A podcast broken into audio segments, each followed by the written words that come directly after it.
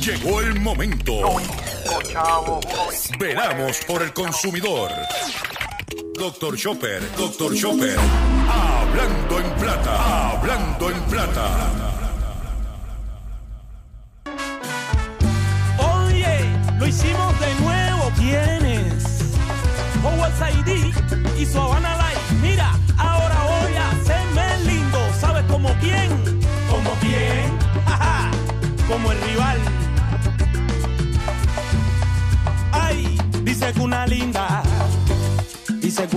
Linda.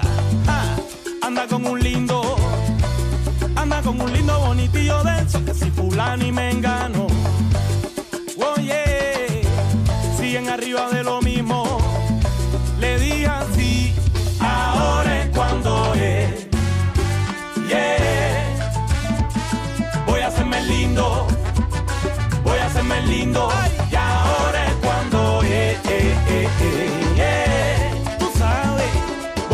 Lindo. De lunes a domingo. Voy a cogerme pa' eso, voy a sonarme una pinta y voy a gastarme unos pesos. Hoy me dio por eso, hoy me dio por eso, hoy me dio por eso. Con una linda peruana, voy a caminar por toda La Habana, voy a cogerme pa' eso. Hoy me dio por eso, hoy me dio por eso, hoy me dio por eso. Y ahora es cuando es. Saludos a todos, bienvenido a una edición más de tu programa, de mi programa, de nuestro programa Hablando en Plata. Hoy es jueves 27 de enero del año 2022 y este programa se transmite a través de la cadena del consumidor. Y la cadena del consumidor la integran las siguientes estaciones. El 610 AM, Patillas, Guayama, Calley. El 94.3 FM, Patillas, Arroyo, Maunabo. El 1480 AM y el 106.5 FM, Fajardo, San Juan, Vieques, Culebra, and the US and British Virgin Islands. Además de poderme sintonizar a través de las poderosas ondas radiales que poseen dichas estaciones, también me puedes escuchar a través de sus respectivas plataformas digitales. Aquellas estaciones que poseen sus aplicaciones para su teléfono Android o iPhone y aquellas que tienen su servicio de streaming a través de sus páginas de internet o redes sociales. También me puedes escuchar a través de mi Facebook, facebook.com diagonal Dr. Chopper PR. También me puedes, puedes escuchar el podcast de este programa a través de mi página drchopper.com. Las expresiones que estaré emitiendo durante el programa de hoy, jueves 27 de enero del año 2022, son de mi total y entera responsabilidad, sí, de Gilberto Arbelo Colón, el que les habla. Cualquier señalamiento y o aclaración que usted tenga sobre el contenido expresado en este programa, bien sencillo. Usted entra a mi página drchopper.com, ahí verá mi dirección de correo electrónico y usted me envía un email con sus planteamientos y sus argumentos. Y si toca hacer algún tipo de aclaración o rectificación, no tengo problemas con hacerlo. Hoy, como de costumbre, tengo un programa sumamente eh, estructurado, eh, preparado para usted. Le garantizamos una hora de contenido muy importante para su bolsillo. También quiero adelantarles que no se pueden perder el pescadito del día de hoy. Atención comerciantes. Atención consumidores en especial amas de casa. No te puedes perder el pescadito del el día de hoy. Pero vamos, sin mucho más preámbulo, vamos a comenzar inmediatamente de la siguiente forma. Hablando en plata, hablando en plata. Noticias del día. Vamos a comenzar con las noticias que tenemos preparadas para ustedes en el día de hoy y esta noticia que está rompiendo en este momento y quiero compartirla porque es importante. Si, si usted es dueño de vehículos Nissan Rogue, Rogue o Rogue, como se escribe, Rogue, esto está sucediendo en este momento, esta noticia está saliendo y es importante que usted lo sepa. Está, eh, están anunciando, según AP, Nissan está anunciando el recogido de 793 mil vehículos ROG debido a peligrosidad de incendio por, como consecuencia de cableado. Te voy a, eh, a decirle el título en inglés como salió la noticia en este momento. Nissan recalls 900, 793,000 rogues. Warren trouble raises fire risk. Y estamos hablando de un vehículo que se vende muy bien. Y estamos hablando de los Nissan Rogue. imagínate qué grande es el recogido que no te dice año en específico, sino te está diciendo prácticamente todo. Los Nissan Rogue. ¿Eh? Ah, no, perdóname. Desde eh, de los años 2014 hasta el 2016. Si usted tiene un Nissan Rogue de 2014, 2015 y 2016, hay una campaña de recogido de los Nissan Rogue debido a que puede causar incendio.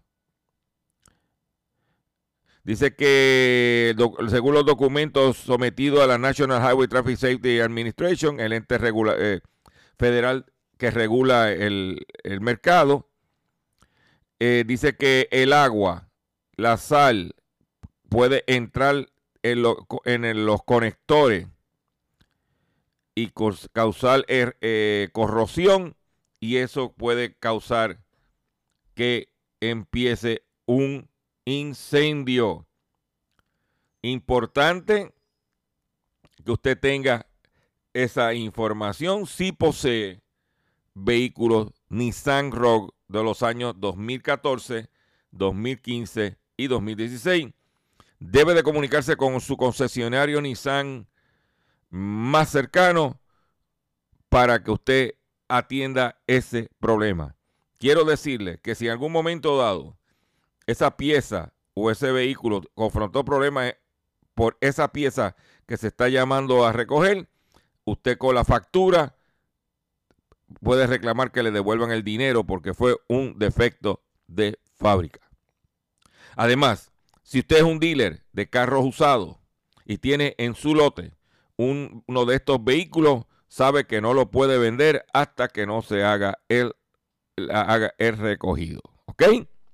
Por otro lado, en los pasados días hemos estado hablando de la solicitud que hizo la empresa América Móvil, propiedad de Carlos Slim eh, y propiedad de Claro, en mi opinión, más la red más pordiosera de Puerto Rico, eh, porque eh, para transmitir televisión por paga en México, pues el regulador mexicano acaba de aplazar la resolución sobre la concesión de televisión para Carlos Slim y su empresa. La Instituto Federal de Telecomunicaciones IFT de México, el equivalente de la FCC que nosotros conocemos, aplazó la resolución de la solicitud de la empresa América Móvil del magnate mexicano Carlos Slim para prestar servicio de televisión de paga a través de la firma Claro TV, informaron este miércoles medios mexicanos. Según medios locales, este día el Pleno de la IFT resolvió que la Unidad de Concesiones y Servicios establezca un nuevo proyecto que fundamente una autorización o negativa. Es importante señalar, dice, porque los americanos están metiendo presión. Ayer yo mencioné la, presión que estaba metiendo eh, alegadamente ATT y es que, dice, pero acá si eso es un país soberano, ellos pueden hacer lo que les dé la gana. No, lo que pasa es que en el momento que se firmó un tratado de libre comercio entre Canadá México y los Estados Unidos, entre los eh, renglones que se establecieron unos términos y unos tratados, están las telecomunicaciones. Y por eso el gobierno de Estados Unidos puede oponerse o puede señalar lo que está pasando en México que entiende que puede afectar el Tratado de Libre Comercio.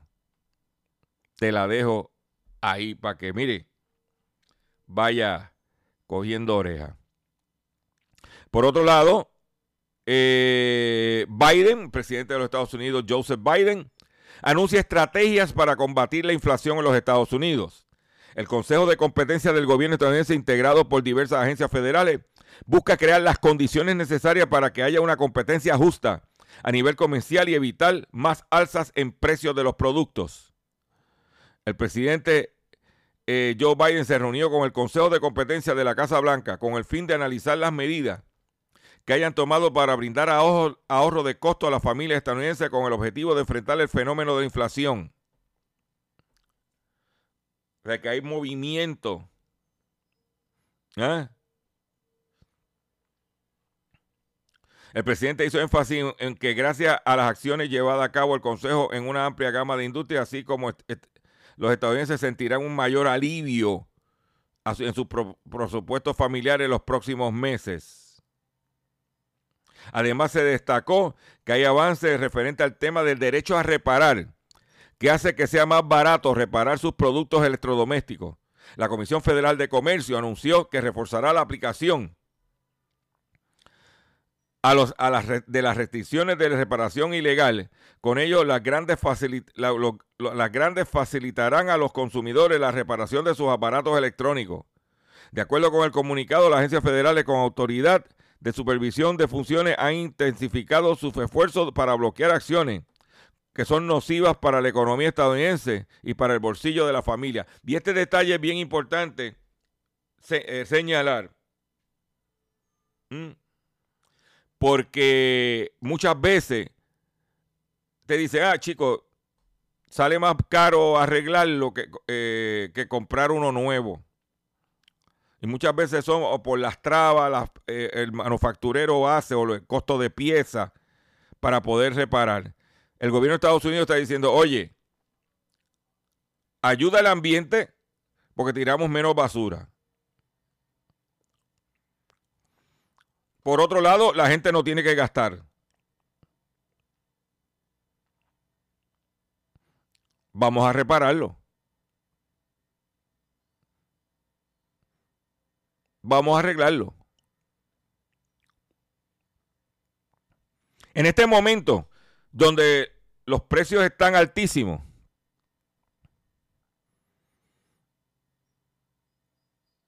hay que reparar. Y yo voy a hacer un breve detente aquí para compartir con ustedes una experiencia.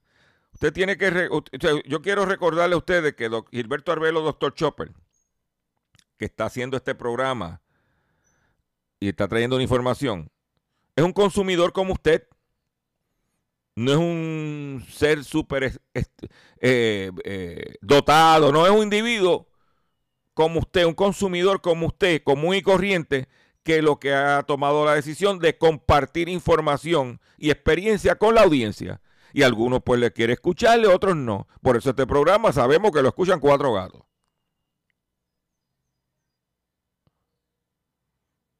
Pues yo voy a compartir este brevemente.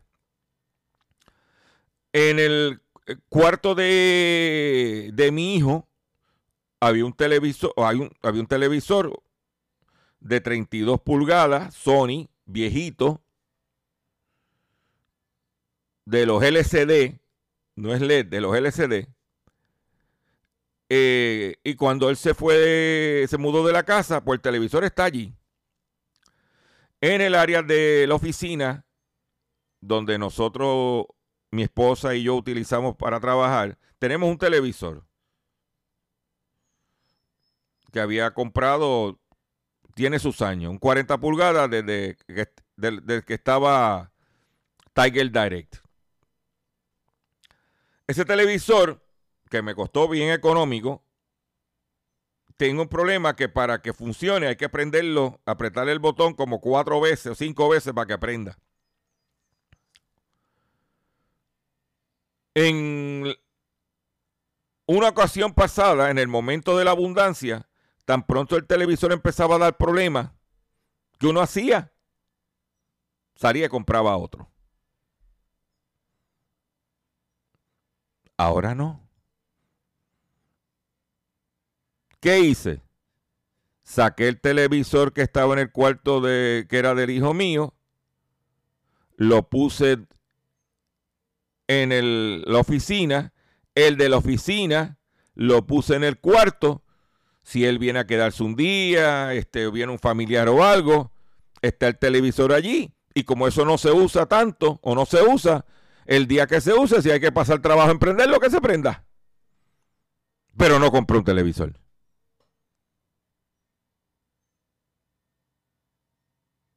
¿Por qué?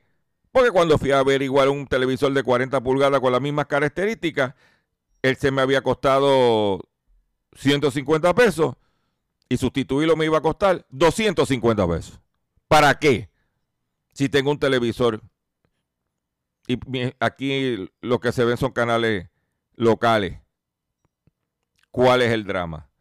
Por eso digo, tenemos que buscar la forma de ser eficiente, de reparar, de, de manejar, administrar los recursos que tenemos.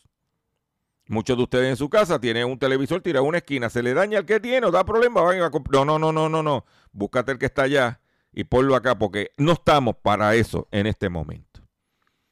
Y lo que Biden quiere es eso, que la gente empiece a reparar, que, que, que las compañías le permiten y que sea costo efectivo usted hacer reparación de sus productos especialmente electrodomésticos, neveras, estufas. ¿ah? Y dice que el presidente dejó claro que el trabajo del Consejo consiste en realizar cambios constantes que promuevan la competencia, lo que resultará en precios más bajos, salario más justo y más innovación en toda la economía. ¿Ok? Para que usted mire, esté sincronizado. Por otro lado, en otra información que tengo, atención la gente de allá de, Guayama, Arroyo, Batilla, Salinas, toda esa área, Cuamo, en un artículo del periódico La Perla del Sur, ultimátum de AS pide rescate económico al gobierno de Puerto Rico. Una gente que han hecho barbaridades.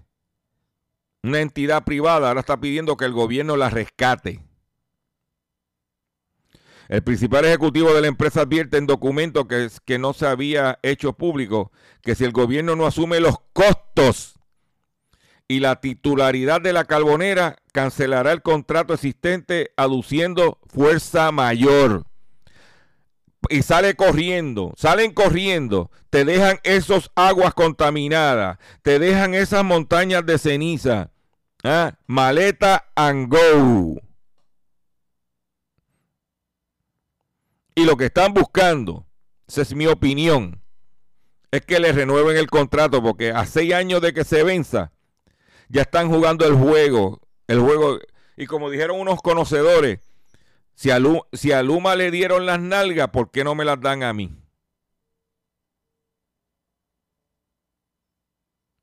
Mm.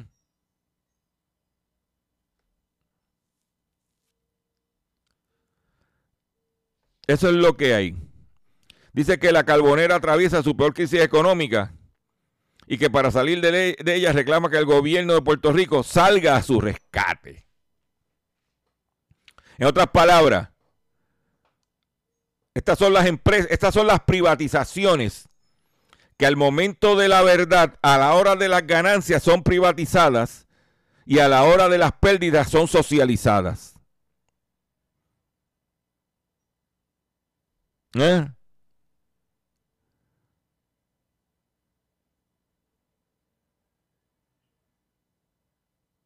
Esa es la que hay. Dice que el problema de flujo de efectivo de AES Puerto Rico es grave.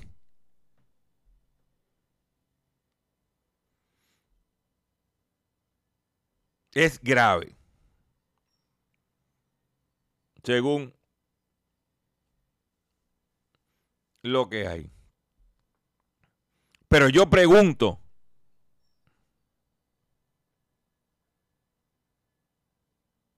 ¿eh?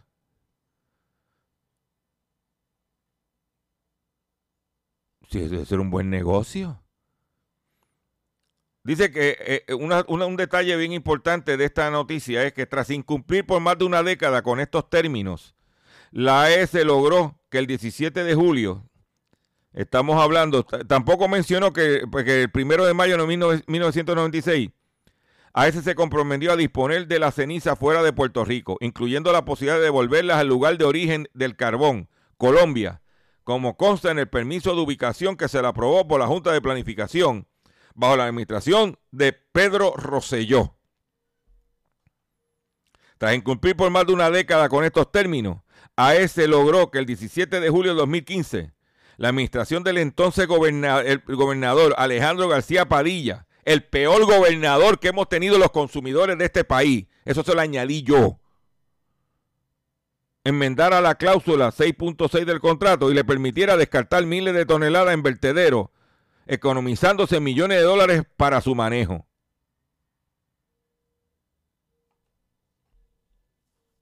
No, muchacho. Y oye, ven acá, y ellos no están promoviendo la energía solar.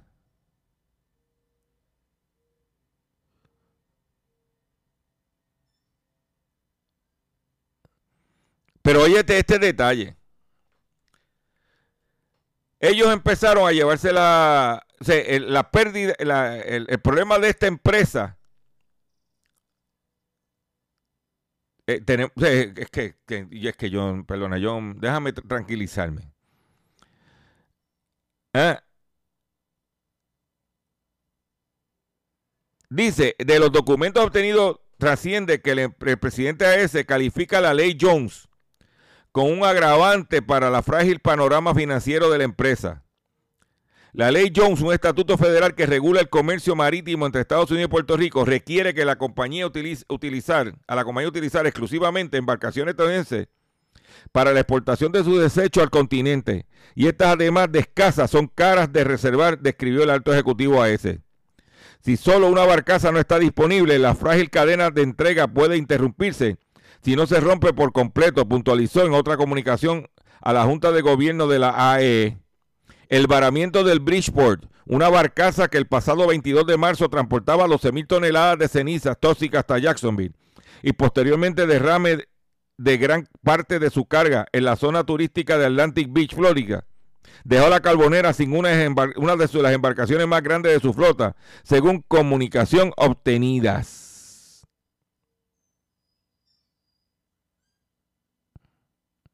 Esto es bien importante señalar. Porque se suponía,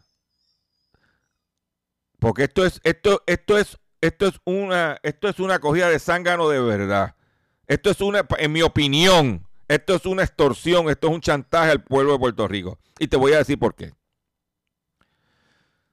Todos los que hemos ido para allá, para Guayama, hemos visto algunas ocasiones cuando llega la barcaza del, con el carbón de Colombia y vacía la carga, la descarga, descarga el carbón en,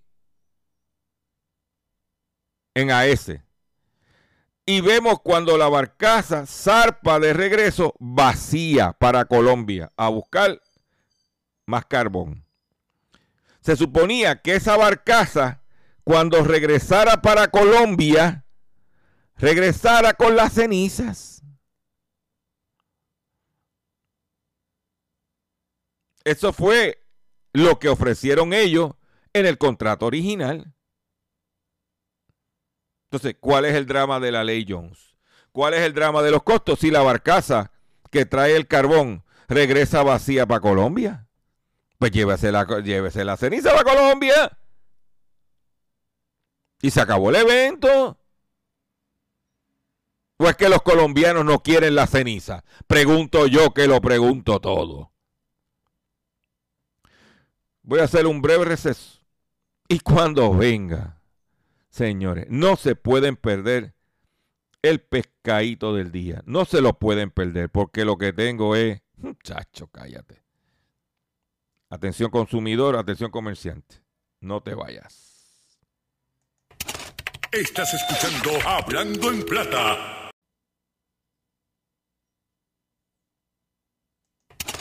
Estás escuchando Hablando en Plata. Hablando en Plata. Hablando en Plata. El pescadito del día.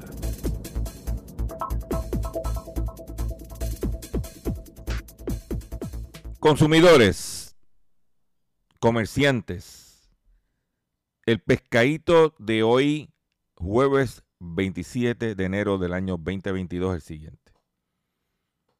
En el día de ayer se llevó a cabo una vista en la Cámara de Representantes en relación al gas licuado.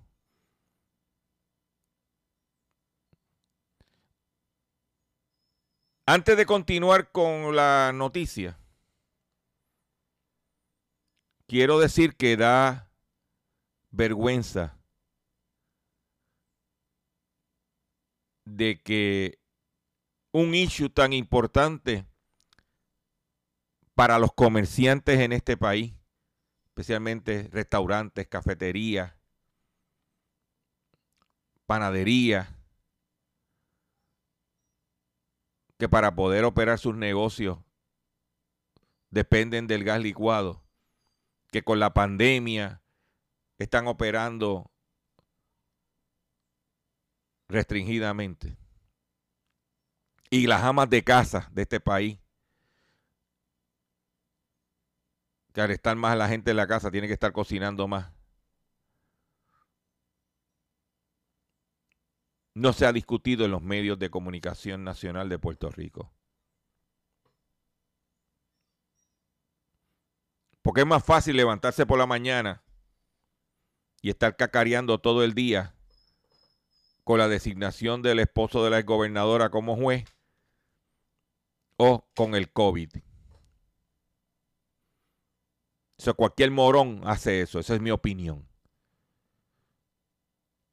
Pero lo que es trascendental para la economía del país en un momento de inflacionario como este, y donde los pobres de este país en su mayoría dependen del gas licuado para confeccionar sus alimentos, esto no es un tema de discusión, esto no es un tema de información.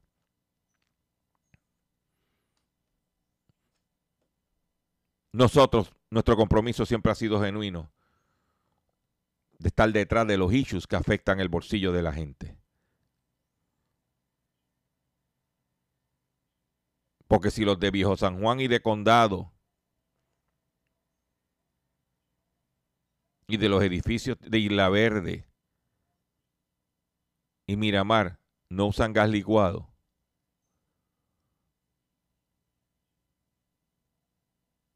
nosotros tenemos que velar por la gente de los campos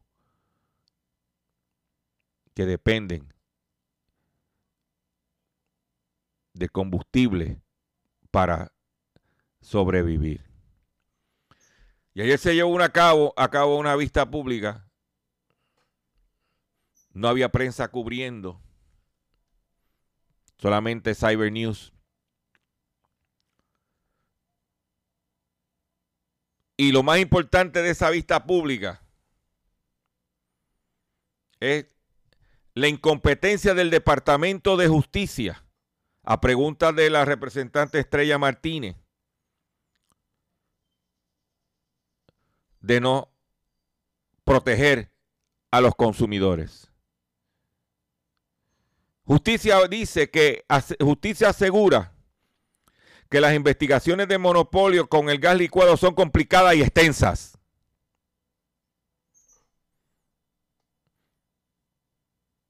¿Eh?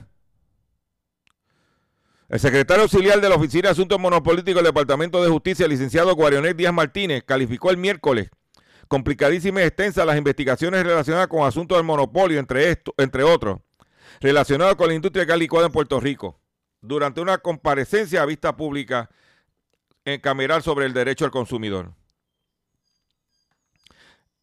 Según Martínez, el tiempo promedio, Díaz Martínez, para completar una investigación de ese tipo es de cuatro años. Oiga, esto, esta compra se hizo en el año, en junio del 2019. Y estamos en enero del 2022.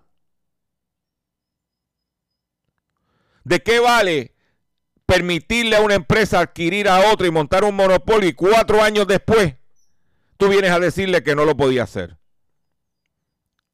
Cuando no hay consistencia. Porque no podemos olvidar aquello que tenemos años.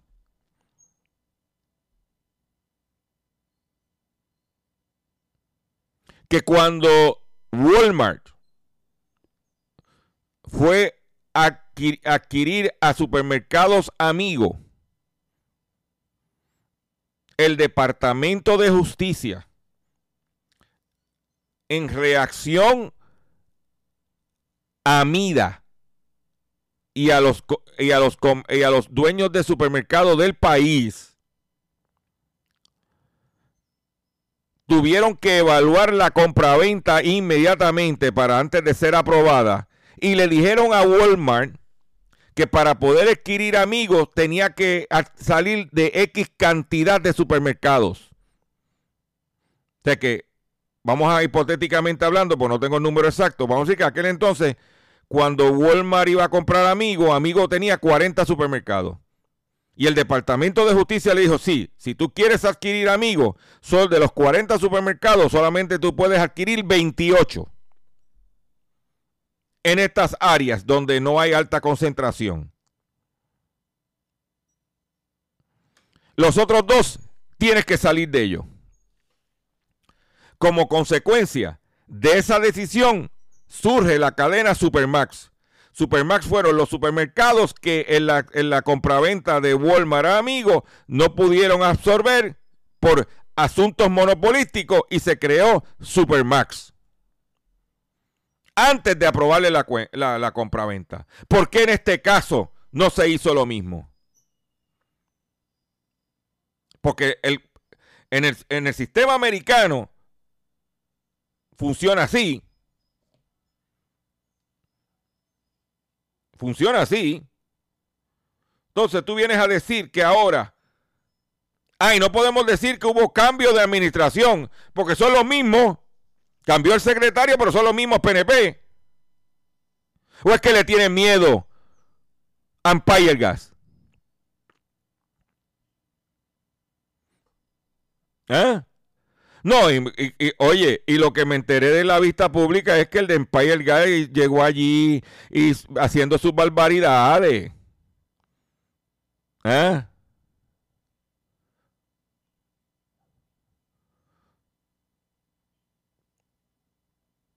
Pero te voy a decir, lo más, y no puedo decir la palabra porque es como decir cabro grande, es que me enteré extraoficialmente que la comisión mandó a citar a Sore que es la Asociación de Restaurantes, que se sale por ahí dándose golpe pecho de que ellos defienden a los restaurantes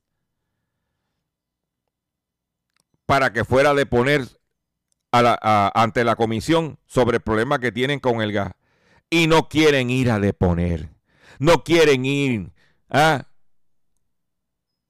Le tienen miedo de ir. Y usted Mire, yo voy a una panadería que hace año y medio pagaba 200 dólares de gas. Está pagando 600 dólares hoy.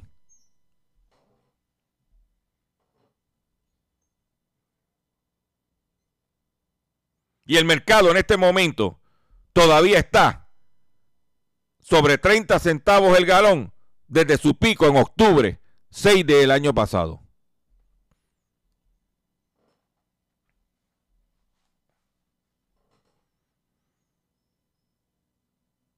Esa es la que está, eso es lo que está pasando. Y no tanto eso. Más, más importante aún, el ente experto en la materia, que es el, de, el Departamento de Asuntos del Consumidor, emitió un informe al Departamento de Justicia.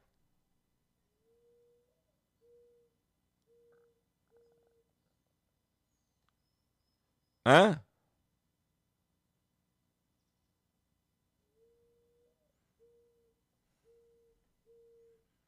En su informe DACO destacó que aquel informe que sometió a justicia, que ya lo tiene,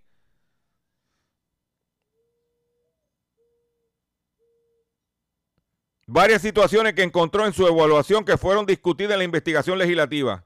En cuanto a los importadores, la agencia indicó que entregan facturas en blanco a los distribuidores y detallistas y se niegan a cumplir sus órdenes, así como, de, así como proveer la información requerida para la adecuada fiscalización. Esto es un desorden. Pero no pasa nada aquí.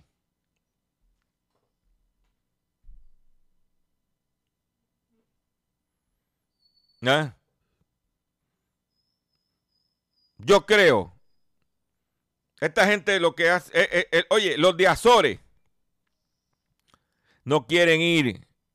Ellos que se pasan buscando foro por ahí. No quieren ir a dar cara, a decir lo que está pasando en su industria. ¿Por qué? ¿O es que se quieren hacer los lindos?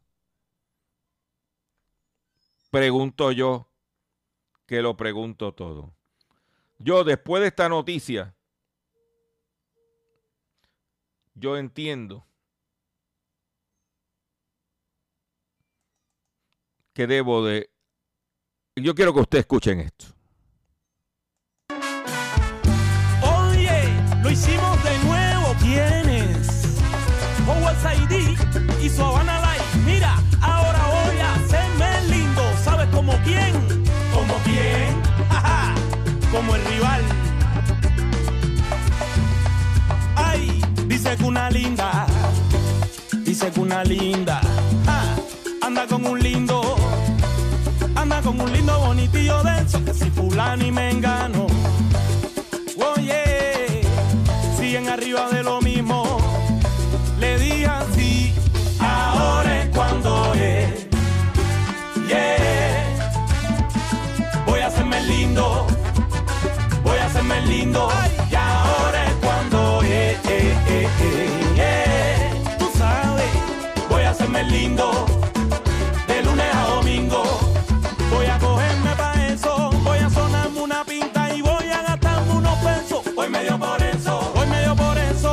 Dio por eso.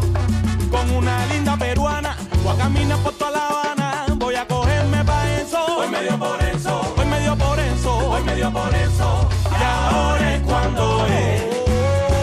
Yeah. Voy a hacerme lindo. Voy a hacerme lindo. Y ahora es cuando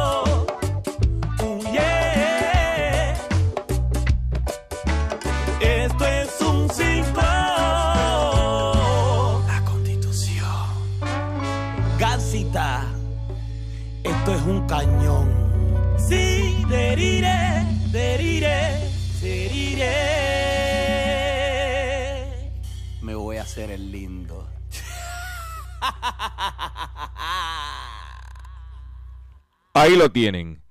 Voy a hacerme lindo. ¿Ah? Eso es lo que parece que quieren hacer la gente de Azores, hacerse los lindos en detrimento a los consumidores. Después quiere que tú vayas a sus restaurantes, a las grandes cadenas.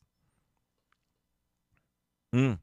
Pero el restaurancito, el chinchorrito, el comibete, de, ah, de los pueblos, de los campos de este país, que se joroben. Tú tienes la oportunidad de hacer algo. Llama a tu representante. Llama a tu senador de distrito. Y dile, ¿qué vas a hacer al respecto? ¿O es que se van a hacer los lindos también? Y en el caso de Guayama, del distrito de Guayama, me imagino que irán- llamarán a su majestad, Albert Torres, primero.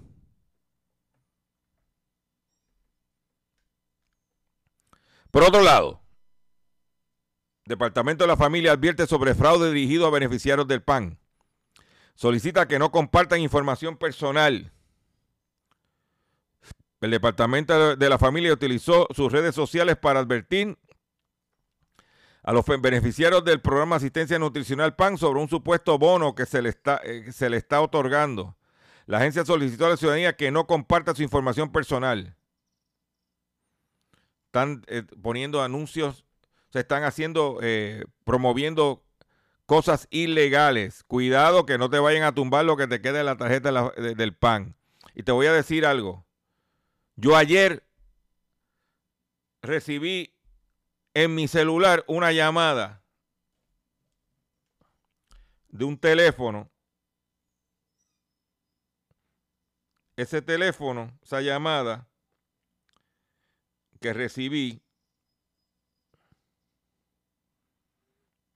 de un 717 9516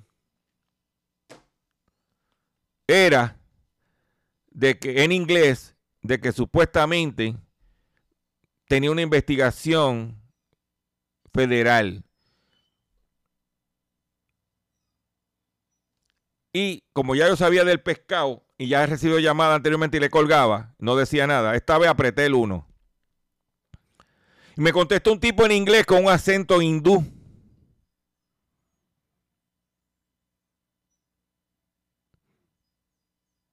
Y tan pronto me contestó, "So- mire que somos, we are from the Social Security. Y yo le dije, you are a scammer.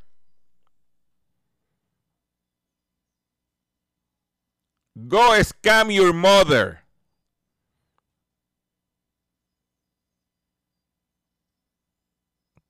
En español, usted es un estafador y vaya a estafar a su madre. Inmediatamente, ¿qué fue lo que pasó? Que el tipo me colgó.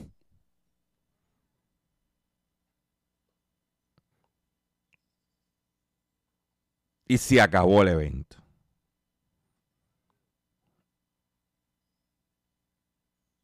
Tengan cuidado que están los timadores en la calle buscando a quién tumbarle el billete. Pero no tanto eso. Mi esposa llega por la tarde de la escuela y me dice, mira, me llamaron al celular. Suerte que tú me has dicho que le, que le cuelgue. Porque también me llamaron. Y después, están, están buscando cómo timar a los puertorriqueños. Despierta, Boricua. Cuélgale. No le des tu información a nadie.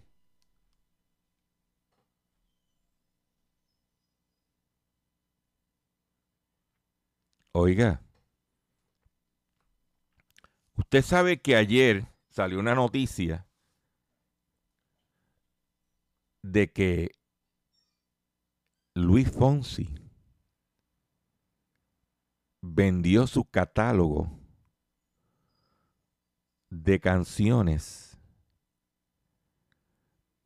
a una empresa jamaiquina. No se la vendió a Sony, no se la vendió a Universal, no se la vendió a Warner, es una empresa de Jamaica. Según conocedores de la industria, dicen que aparente y alegadamente, al no haber conciertos, a no haber guisos, y tienen un estilo de vida trepado, porque oye, para ser vecino de McAntony hay que tener torta, que económicamente parece que prendió la luz amarilla. O sea que el tanque de la gasolina, cuando se te está acabando la gasolina, te prende la luz amarilla. Pues parece que le prendió la luz amarilla.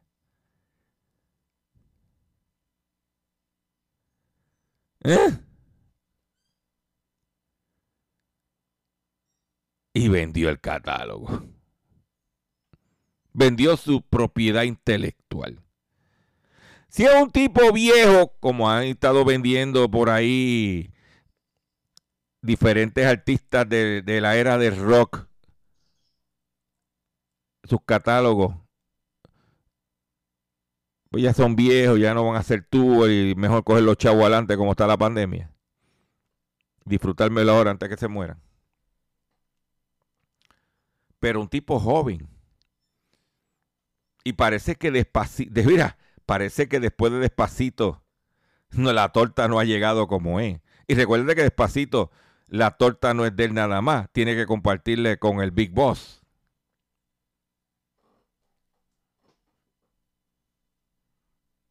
Pero, te quieran darle en Bentley, ese es su dinero, haga lo que usted tenga que hacer, pero parece. Aquí la gente tiene que entender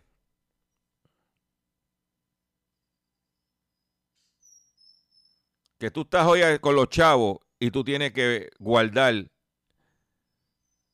Hay una estadística que se estima que el 49%, casi la mitad de todos los exjugadores de la NBA que al cabo de cinco años de su retiro están en quiebra.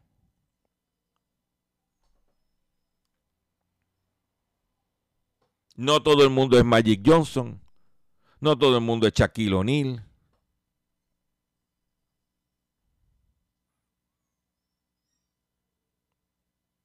El capital, no todo el mundo es Michael Jordan, The Master.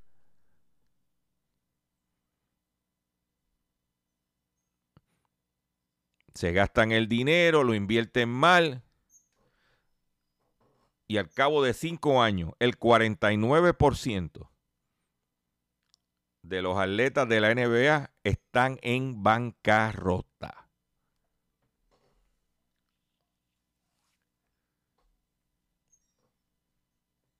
Para que tú lo sepas. Por otro lado, ñames provenientes de Costa Rica no pasan inspección de agricultura. El, cargamento estaba germinando dentro de caja en condiciones húmedas. El Departamento de Agricultura detuvo por incumplimiento reglamentario un vagón con más de mil cajas de llama habanero procedente de Costa Rica. ¿Ok? Pero lo más importante de esta información no es el, de, no es el decomiso de los ñames. Es que la, la- la- la oficina de inspección del Departamento de Agricultura Estatal y el laboratorio que le daba respaldo a esa oficina fueron desmantelados por las administraciones pasadas ¿ah? para que para favorecer a ciertas personas y que el- el nuevo secretario entre lo primero que hizo fue activar esa oficina, reclutar nuevos inspectores, porque la seguridad alimentaria es importante. Recientemente la División de Secretaría Auxiliar de Integridad Comercial, con 15 inspectores adicionales, ya que anteriormente había sido desmantelada. Con esta noticia me despido de ustedes por el día de hoy. Yo le agradezco su paciencia. Yo le agradezco su sintonía. Los invito a que visiten mi página drchopper.com. Métete en mi Facebook, que estoy a ley de nada para los 39 mil personas. Y nos vemos en el próximo programa. Déjame ver eh, cómo me voy a despedir de ustedes. ¿Cómo voy a despedir de ustedes ahora? Porque yo también, a nadie le gusta que le digan que es feo. Nos vemos en el próximo programa. Oye, lo hicimos de nuevo.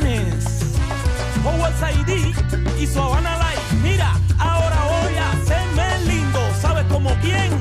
¿Como quién? Ajá, como el rival. Ay, dice que una linda. Dice que una linda. ah, anda con un lindo. Anda con un lindo bonitillo denso. Que si fulano y me engano. Oye, siguen arriba de lo mismo.